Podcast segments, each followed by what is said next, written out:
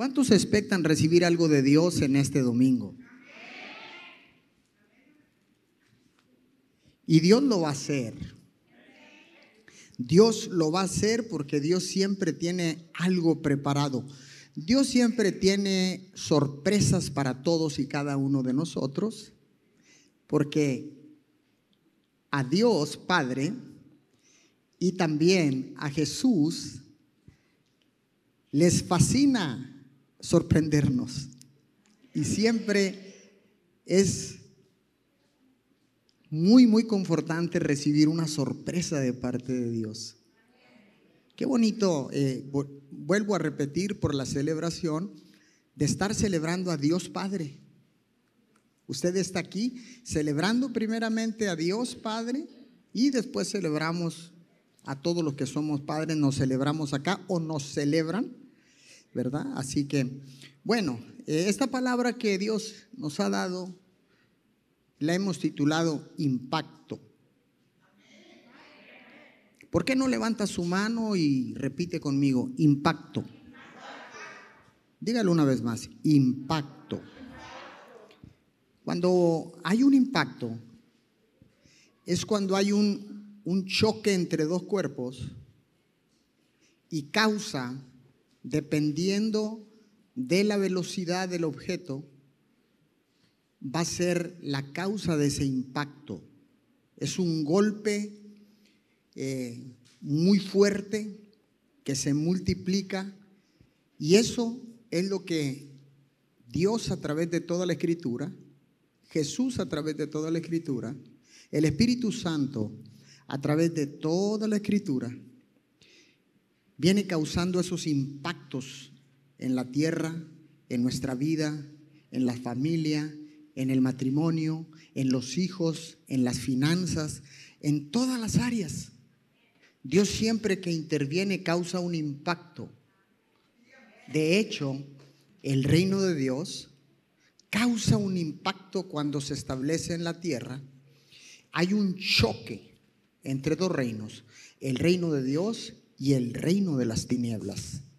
Eso causa un impacto, pero lo poderoso de que el impacto sea causado por Dios es que cuando el reino de Dios llega a un lugar, el reino de las tinieblas tiene que retroceder y tiene que retirarse del lugar a donde llega el reino de Dios. Entonces, eso es un impacto poderoso porque dos reinos no pueden permanecer en un mismo lugar. Usted no mira dos reyes en un lugar. No mira eh, eh, dos, eh, dos vencedores en un solo lugar. Usted siempre va a encontrar que hay uno solo vencedor y la palabra dice que Cristo, que en Cristo somos más que vencedores. Entonces, este impacto. Quiero que vaya al libro de Primera de Corintios, capítulo 10, verso 13. Le voy a leer en la, en la Biblia de Palabra de Dios para Todos. Dice, ustedes solo han tenido las mismas, usted lo tiene también ahí en las pantallas, dice, ustedes solo han tenido las mismas tentaciones que todos los demás. O sea, en el reino de Dios todos somos tentados, todos, sin excepción. Dice, ustedes solo han tenido las mismas tentaciones que todos los demás, pero Dios es fiel y no va a dejar que sean tentados más allá de lo que puedan soportar. Así que sepan que cuando sean tentados van a poder soportar, van a poder soportar porque Dios les dará la salida. Yo creo que estamos ahí en otra versión, no sé, ¿estamos en lo mismo? Es otra versión, ok, bueno, entonces yo no sé si estoy bien o ellos están mal o lo importante es que es lo mismo. Así que ustedes solo han tenido las mismas tentaciones, todos somos tentados cuando venimos a los pies de Cristo el diablo nos va a estar tentando constantemente, aunque estemos caminando de la mano de Dios o no estemos caminando de la mano de Dios, todos somos tentados sobre la faz de la tierra. Entonces, dice aquí que Dios nunca eh, permitirá una prueba que no pueda soportar, sino que juntamente con esa prueba, dice, la vas a poder soportar porque Dios te va a dar la salida. Ahí usted lo está leyendo en otra versión. También dice, en otra versión dice, porque Dios te dará la victoria. Entonces, ser tentado no es pecado. La gente piensa que porque ya fue tentado ya es pecado automáticamente y no es pecado. La tentación no es pecado, el pecado es caer en la tentación. Es doblegarte ante la tentación que es puesta por el enemigo. Ahora, cuando uno cae en, el desacierto, cuando uno cae en el error, cuando uno erra al blanco, cuando uno cae o recae en el pecado, nos sentimos muy mal. Pero el enemigo quiere hacerte sentir peor. El diablo quiere que te sientas lo peor, lo, lo, lo, lo que, lo más que te pueda hacer sentir mal, él se va a encargar de hacerlo. Entonces surgen estas preguntas. Y yo sé que tú te has preguntado como yo me he preguntado y como todos ustedes que están conectados se han preguntado. ¿Será que Dios te puede perdonar por lo que hiciste? ¿O será que Dios puede perdonarte por lo que estás haciendo aún? Son preguntas que surgen en nuestra mente. Y decimos, bueno, he cometido un error tremendo, he caído en un pecado o he recaído en un pecado tremendo. ¿Será que Dios me puede perdonar? ¿Será que Dios puede tener misericordia de mí? Aquí en Primera de Corintios el apóstol Pablo nos recuerda la extraordinaria misericordia y gracia de Dios para con todos. A la hora de ayudarnos a superar la tentación, es por pura misericordia, es por gracia, que usted y yo, dice el apóstol Pablo, podemos superar la tentación, es decir, no caer en el engaño del enemigo, no caer en esa tentación que me va a llevar al pecado. Pero si a pesar de todo caemos en la tentación, en alguna de nuestras áreas de nuestra vida, le tengo buenas noticias. Podemos ser perdonados por Jesús. Un amén aunque caigamos en pecado, podemos ser perdonados por Cristo Jesús. Apunte este principio. Se lo doy. Dios nunca condiciona el perdón. El perdón está disponible por la muerte de Jesús y por la gracia de Dios para todos. Qué bendición escuchar esto. De verdad, qué bendición. Porque aunque el enemigo te acuse, aunque el enemigo te ataque en tu mente, ataque tus pensamientos y te diga eres lo más miserable de la tierra porque mira, has caído en el pecado o has recaído en el pecado o, o hiciste lo peor que puede hacer uno que es llamado Hijo de Dios. Qué bendición poder saber que Dios no condiciona el perdón. ¿Qué, es esto, pastor? ¿Cómo que no condiciona el perdón? Simple y sencillamente, cuando uno comete un error, cuando uno está en pecado, Dios no va a condicionar, si tú haces esto, yo te perdono. No, Dios te perdona en el momento que acudes a Él. Te perdona, no condiciona el perdón. Nunca lo ha condicionado. Nunca lo tiene reservado para alguien. Nunca Jesús, nunca nuestro Padre Dios va a estar condicionando o va a decir por este tiempo de pandemia voy a retirar mi perdón. No, el perdón de Dios siempre está disponible 24 horas 7 para todos y cada uno de los seres humanos. Ojo, dije seres humanos, no solamente la iglesia. El perdón de Dios, la misericordia de Dios, siempre está disponible para todos. Por medio de Jesús y, por, y también por la gracia de Dios. La gracia, ese regalo, esa dádiva de Dios. La gracia no es otra cosa más que un regalo de Dios. Es la dádiva de Dios, el regalo de Dios. Para todos y cada uno, pecadores y no pecadores, justos e injustos, buenos y malos, criminales y no criminales, prostitutas y no prostitutas. El perdón de Dios siempre está disponible para todos. Eso merece un aplauso.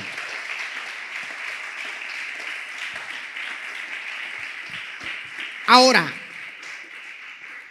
cuando Jesús vino a la tierra, 100% Dios, se hizo hombre y caminó en esta tierra siendo 100% hombre como usted y como yo. Inició su ministerio, pero su ministerio, su ministerio tenía una peculiaridad. El ministerio de Jesús estaba lleno de sorpresas y de impactos. Cada vez que Jesús caminaba en la tierra, sorprendía a la gente y causaba un impacto a la gente. O causaba un impacto en la gente. Por eso es que Jesús te está llamando constantemente para que la gracia y la misericordia de Dios la recibas en tu vida. ¿Y por qué quiere que la recibas en tu vida? Porque Él quiere sorprenderte.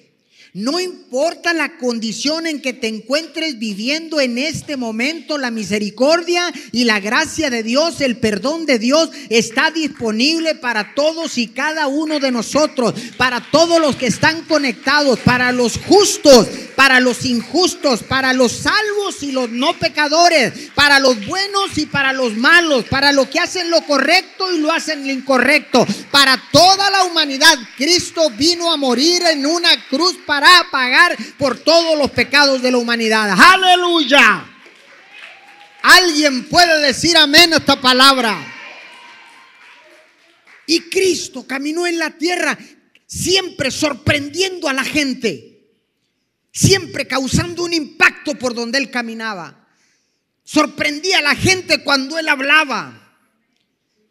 Impactaba a la gente cuando él hablaba algo sucedía cuando Cristo caminaba y hablaba, cuando Cristo hablaba y caminaba. Algo siempre iba a suceder, porque Él era y sigue siendo el Hijo de Dios. Vaya al libro de Juan, capítulo 2, versículo 1. Juan capítulo 2, versículo 1 en adelante. Al tercer día hubo una boda en Caná, un pueblo de Galilea. La madre de Jesús estaba allí y Jesús y sus discípulos fueron también invitados a la boda. Verso 3. Se acabó el vino. Ay, ay, ay. Y la madre de Jesús le dijo, ya no tienen vino. Jesús le contestó, mujer, ¿por qué me dices esto? Mi hora no ha llegado todavía. Ella dijo a los que estaban sirviendo, a los meseros que estaban llevando el vino, óigame, ella dijo a los que estaban sirviendo, hagan todo lo que Él les diga. Había ahí seis tinajas de piedra para el agua que usan los judíos en sus ceremonias de purificación.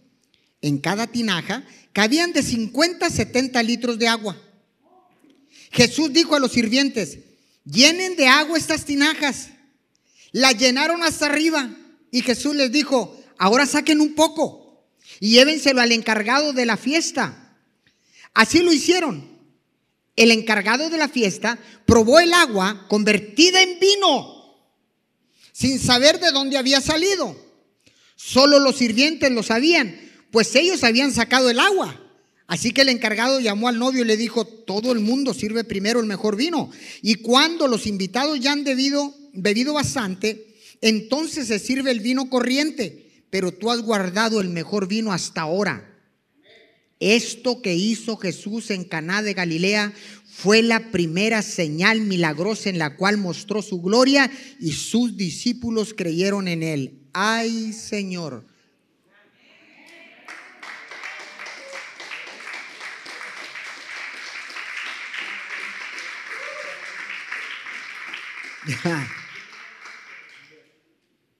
Algunos podrían sorprenderse de que Jesús y sus discípulos fueran invitados a una boda. Pero aún se sorprenderían más que asistieran a la boda.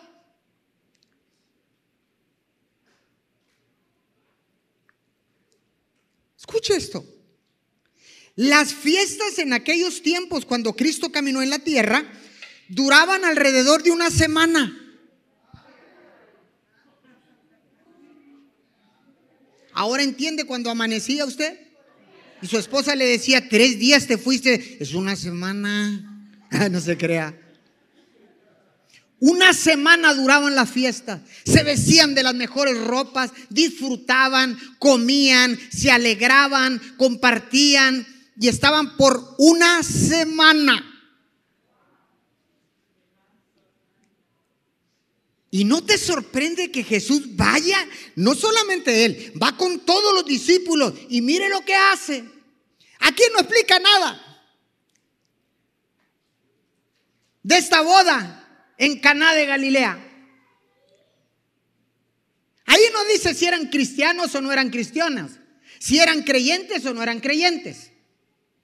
No dice absolutamente nada, pero dice que la mamá de Jesús estaba ahí y Jesús fue invitado. Con el simple hecho de que Cristo lo invitaran a una boda donde se servía vino, donde probablemente, es más, no probablemente, estoy seguro que había gente que no seguía a Dios. Había gente que estaba en contra de Jesús. Mas, sin embargo, Jesús no se puso religioso y acudió a la fiesta. Entró a la fiesta. Y mire, el simple hecho de que hayan ido, con eso tiene para que el religioso se reviente. Y luego multiplica, hace el primer milagro en un lugar que no era la iglesia, en un lugar que no era un hogar de una familia seguidora de Él o de Dios Padre. Y hace el primer milagro, y mira el primer milagro, convierte el agua en vino.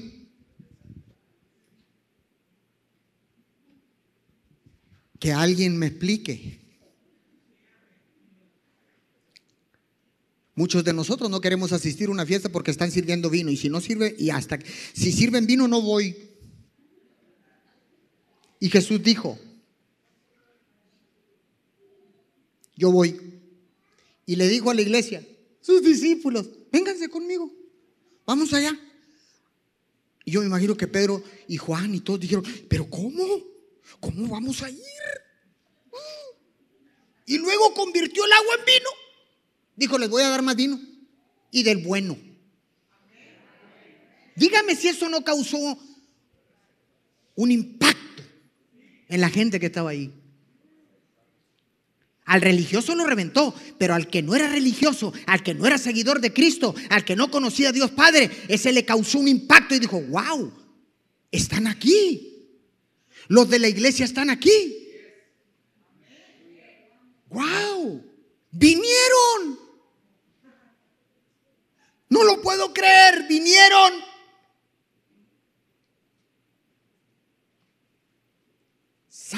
Dios. Y no solamente fueron un rato como las fiestas de hoy, fueron una semana.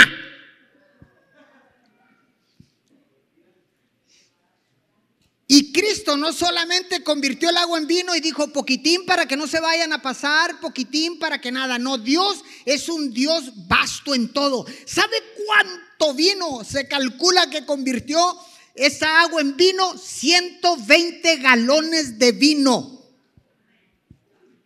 Dijo, órale, ahí les va. Y del mejor,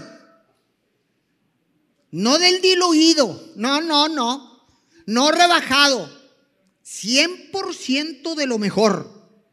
Porque todo lo que hace Dios lo hace excelente.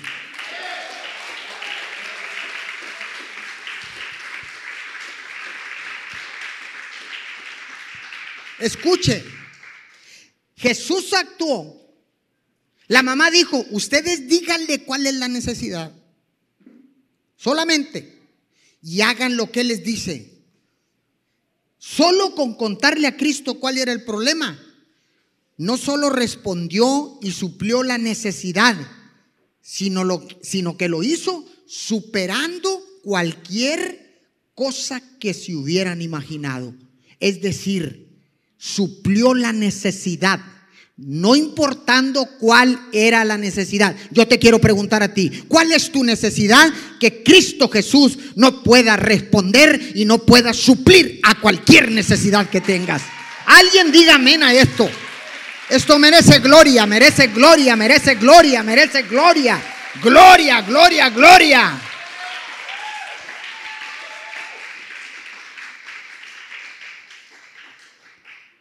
Cualquiera de nosotros estaríamos viendo si es vino o no, pero si es jugo de uva sí. Sin fermentar. Zero, zero, zero, zero. Cero alcohol. ¿Hay gente cristiana en la fiesta? No, no hay. No voy. ¿Hay gente cristiana en la iglesia? Sí, sí hay. Allí estaremos presentes con mucho gusto.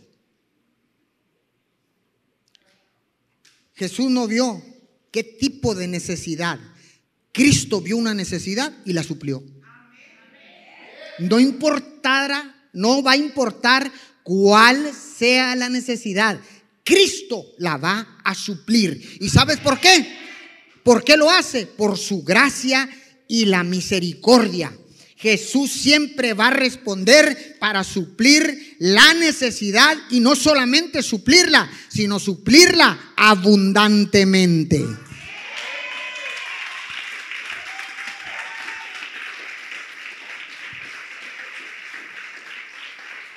Ahora aquí viene, aquí viene la pregunta. Aquí viene la pregunta. Dígale a su vecino, aquí viene la pregunta. ¿Y cuál es esa pregunta? La pregunta es,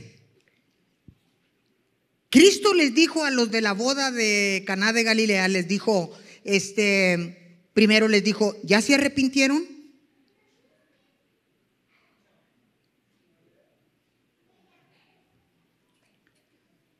¿Quiénes eran los de la boda de Caná? ¿Ustedes ya hicieron la oración de fe?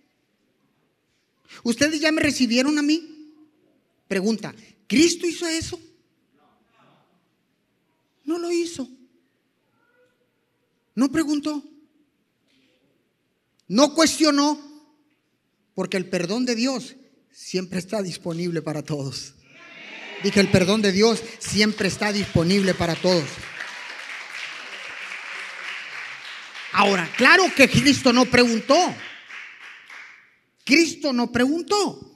Él actuó por la gracia y la misericordia de Dios supliendo la necesidad, no importando cuál era. Eso impactó mi vida. Me sorprende. Con esto se puede demostrar que la gracia y la misericordia de Dios con esto, con esta demostración de la gracia y la misericordia de Dios, los discípulos creyeron más en Jesús. Y este fue el primer milagro y la primer señal de Cristo en la tierra.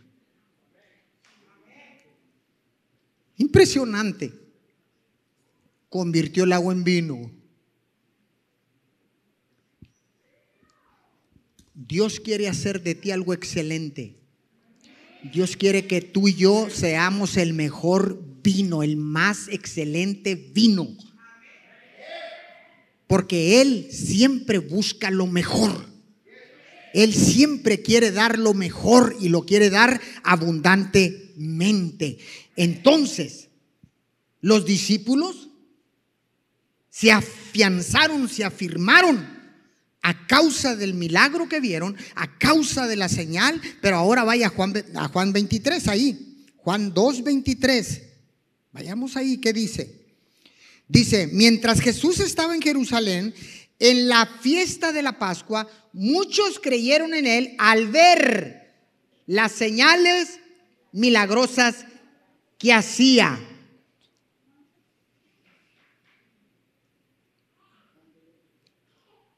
¿Qué señales estamos llevando nosotros? ¿Qué impacto estamos causando? ¿Qué sorpresas estamos llevando?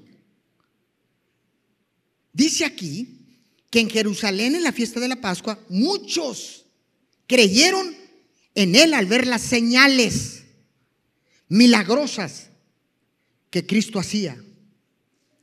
Déjeme decirle, Cristo es realista acerca de la naturaleza humana. En otro, diríamos eh, coloquialmente, tiene los pies puestos sobre la tierra. A él no le sorprende nada.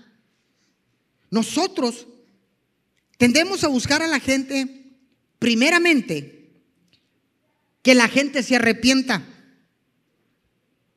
que confiesen sus pecados.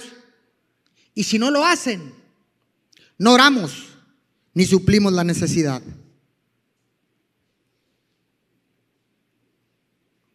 Entonces, ¿sabe qué sucede? Privamos a la gente de recibir la gracia y la misericordia de Dios.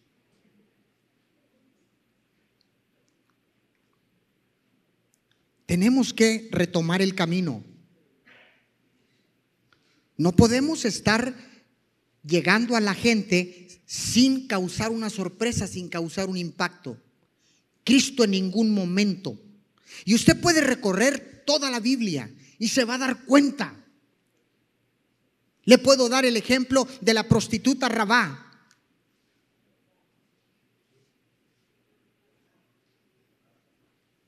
Rabá Raab, perdón, Raab. No le preguntaron, ¿eres cristiano? ¿Ya te arrepentiste? Pedro, al cojo de nacimiento, no le dijeron, ¿ya te arrepentiste? Le dijeron, míranos, mírame los ojos. No tengo plata ni oro, pero de lo que tengo te doy.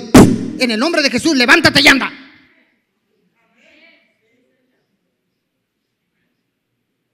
¿Dónde está la oración de fe? ¿Dónde está el arrepiéntete pecador? ¿Dónde está? Que alguien me explique y me diga dónde está. No está. Porque la gracia y la misericordia de Dios nunca cuestiona a nadie. No importa la forma en que estés viviendo, no importa la situación en la que te encuentres, no importa qué tan grande sea el pecado, la gracia y la misericordia de Dios están listas para ti 24 horas 7. Aleluya.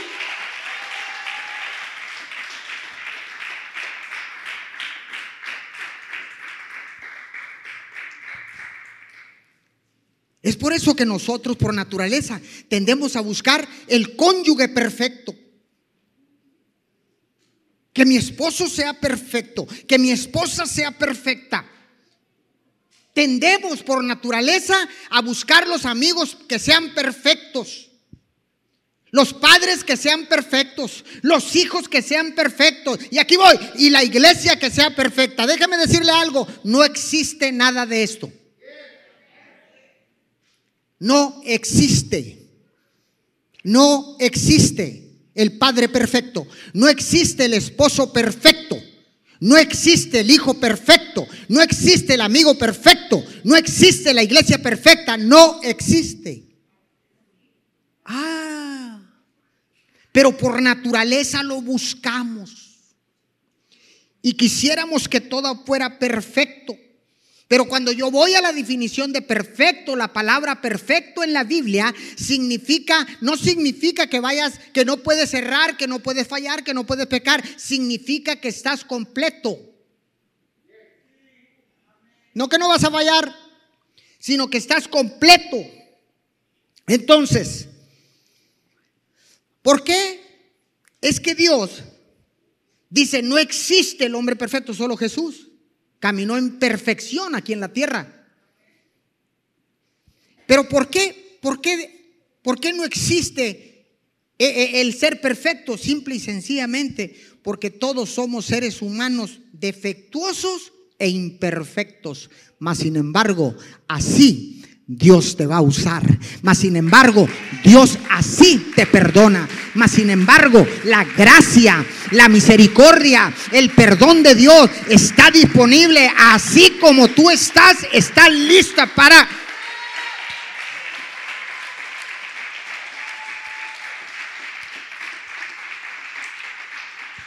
Cuando usted y yo reconocemos todo esto, Nos ayuda para que usted y yo seamos más realistas, que pongamos los pies sobre la tierra. Nos ayuda a no decepcionarnos, a ser más tolerantes con todos nuestros o nuestras relaciones, con el amigo, con el suegro, con la suegra, con el vecino. Eso, cuando tú conoces todo esto que te estoy compartiendo, te ayuda a que seas tolerante, no exigente, a que seas justo, no injusto, a que des y presentes la gracia y la misericordia de Dios. ¿Alguien puede decir amén a esto? Y de esta manera, usted y yo podemos causar un impacto. Así como cuando recibiste a Cristo y causó un impacto en tu vida, nosotros tenemos que causar un impacto y sorprender a toda la humanidad y mostrarles la gracia y la misericordia de Dios a los demás y recordarles esto, lo que Mateo capítulo 10, versículo 8 dice, dad por gracia lo que por gracia habéis recibido sanen a los enfermos, limpien a los leprosos, resuciten muertos, echad fuera demonios, dad por gracia lo que por gracia habéis recibido. ¿Cuántos dicen amén a esta palabra? Eso, esto es el reino de Dios en todo su esplendor. Esto es el reino de Dios. Lo que usted acaba de escuchar viene directamente de la palabra de Dios, viene directamente de lo que Cristo hizo en la tierra, cómo caminó Cristo en la tierra, cómo Jesús lo hacía. Déjeme decirle algo y con esto voy a terminar. Cristo, cuando estuvo acá en la tierra, detectaba una ciudad una vez que detectaba la ciudad, se dirigía hacia esa ciudad. Cuando llegaba, entablaba una comunicación con la gente de esa ciudad. No andaba preguntando, ¿eres seguidor mío o no eres seguidor mío? ¿Amas a Papá Dios o no amas a Papá Dios? Escucha esto. Eso eh, Jesús lo hacía entablaba una comunicación, se daba cuenta de la necesidad de ellos, suplía la necesidad y después les hablaba del Padre.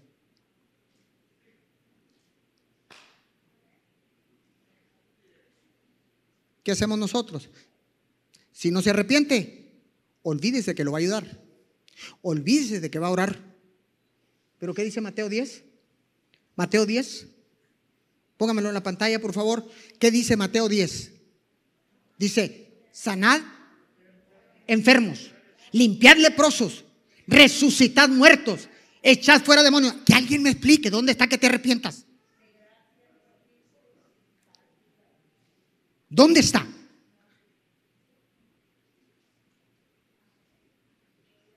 Echad fuera demonios. Ahorita para echarle fuera un demonio, usted le pregunta, ¿E-, ¿es cristiana la familia? ¿Ah? ¿Es cristiana para poder ir? Porque si no es cristiana yo no voy. Entonces abolimos Mateo 8, Mateo 18. Lo tiramos a tierra. ¿Es o no es? ¿Está en el camino del Señor o no está en el camino del Señor? Echamos abajo Mateo 18.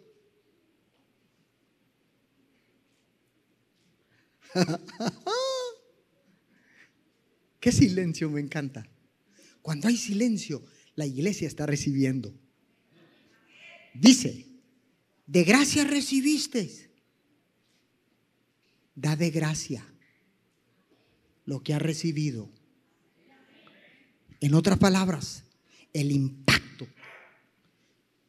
el sorprender a la humanidad e impactar las, las, las, las naciones de la tierra, va a venir a través de demostrar o demostrar la gracia, la misericordia y el perdón de Dios, sin cuestionar. Sin cuestionar. Pedro dijo, yo no puedo comer de nada de lo que está aquí, le dice el Señor, come. Y le dice, no puedo comer de eso. Y dice, Nunca en mi vida he comido algo impuro. Y le dice el Señor, a nada llames impuro de lo que yo he creado en la tierra. Yo no como carne de puerco, pastor. Yo no como esto. Yo no pezuña hendida. Yo no esto. Yo no lo otro. Y le dijo, vete. Dijo, levántate. Estaba discutiendo. No lo como. Yo no lo como. Cómalo. A nada llame inmundo de lo que yo he creado. Y dice, levántate porque te buscan. Y venían unos hombres a buscar a Pedro porque un, centurión o un, líder eh, romano había tenido una visión y le dijo, por allá vete, en la orilla del, mar está Pedro, en una casa de, un curtidor, y, ve y dile que, que venga para acá. Escuche esto, escuche esto. En ese tiempo, un judío no le era permitido entrar en casa de un impío. No podía entrar. Le tenía prohibido entrar a una casa que no fuera judío. Y Pedro va y le dice, acompáñalo, le dice el Señor. Y cuando llega, entra a la casa, oh, me imagino el impacto, me imagino la sorpresa. Todo mundo ahí en esa ciudad dijeron, Pedro está entrando con los impíos. dice Pedro, voy a entrar. Entró le dijo, te mandé a llamar porque me dijeron que tú ibas a explicarnos todo. Dijo, y empezó a decirles, Jesús de Nazaret, que murió y resucitó al tercer día y estuvo con nosotros, bla, bla, bla, bla, bla, y les empezó a explicar todo. Y de repente, el Espíritu Santo cayó sobre ellos. Y dijo Pedro, voy a impedir que el Espíritu caiga sobre ellos porque no son judíos. Dice, yo no puedo interponerme entre Dios si Dios lo quiere hacer. Y desde entonces dice, el Espíritu Santo también toca a los impíos. Aleluya. ¿Qué te quiero decir con esto? Me voy. ¿Qué te quiero decir con esto? El impacto y la manera que podamos sorprender a la humanidad, que podamos ser portadores de una transformación en las naciones de la tierra, es cuando mostremos y demostremos que la gracia y la misericordia de Dios están disponibles para todos. Es ahí, es ahí. Eso es lo que causa impacto. Eso es lo que causa sorpresa. Esto es lo que causa arrepentimiento. Porque cuando tú te paras en un lugar donde haya consumo de droga, de alcohol, y tú te paras como un hombre de Dios, te paras en ese lugar y predicas la palabra, el hecho de que estés ahí va a traer convicción de arrepentimiento en la gente. Eso es lo importante. Póngase de pie, por favor. Dele fuerte el aplauso al Señor.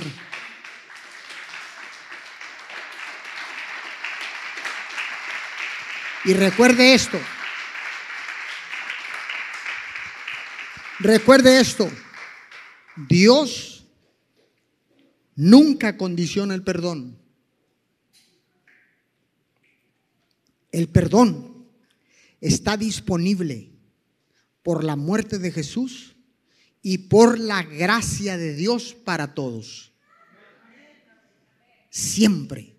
24 horas 7. La palabra nos, nos incita a actuar nosotros a tiempo y a destiempo.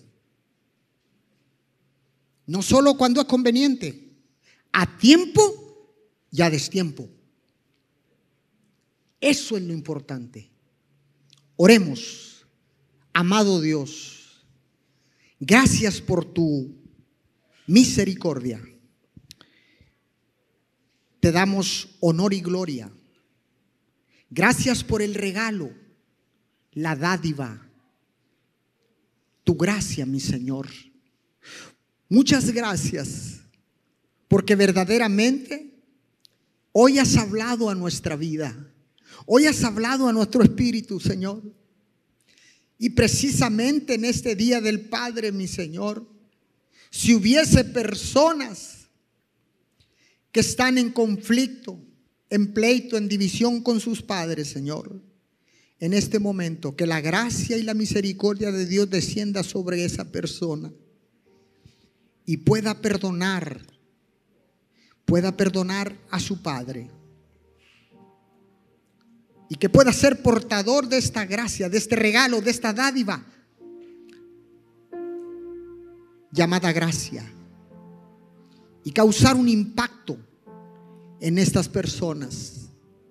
No importa cómo estén no importa dónde estén, lo que verdaderamente importa es suplir la necesidad de todo ser humano. Señor, muchas gracias. Gracias por tu gracia.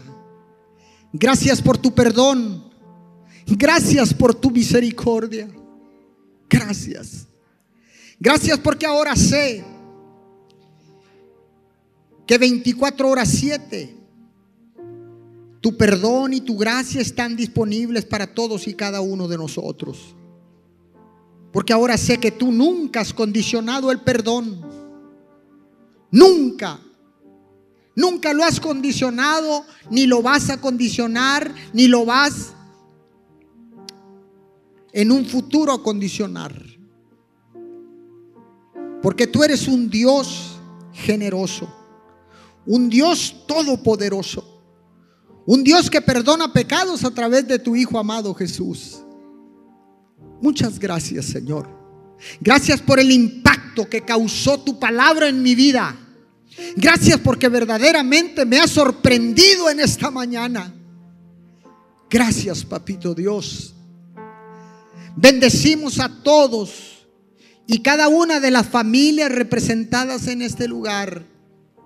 Levantamos nuestras manos y declaramos abundante gracia y abundante misericordia sobre sus vidas en el poderoso nombre de Jesús. Amén y amén. Junte sus palmas en esta mañana mediodía. Vamos a despedir a todos nuestros hermanos que se han conectado a través de las diferentes direcciones de Facebook, los canales oficiales de YouTube. con ese mismo gozo, con esa misma alegría en este Día del Padre, hemos recibido un regalo poderoso, la gracia y la misericordia de Dios para causar un impacto en nuestras vidas y para dar por gracia lo que por gracia hemos recibido. Los despedimos desde Ciudad Miguel Alemán, Tamaulipas. Gracias por mantenerse conectados con MIM Church. Desde acá les enviamos un saludo y feliz Día del Padre en este día domingo. Chao, chao. Nos vemos pronto.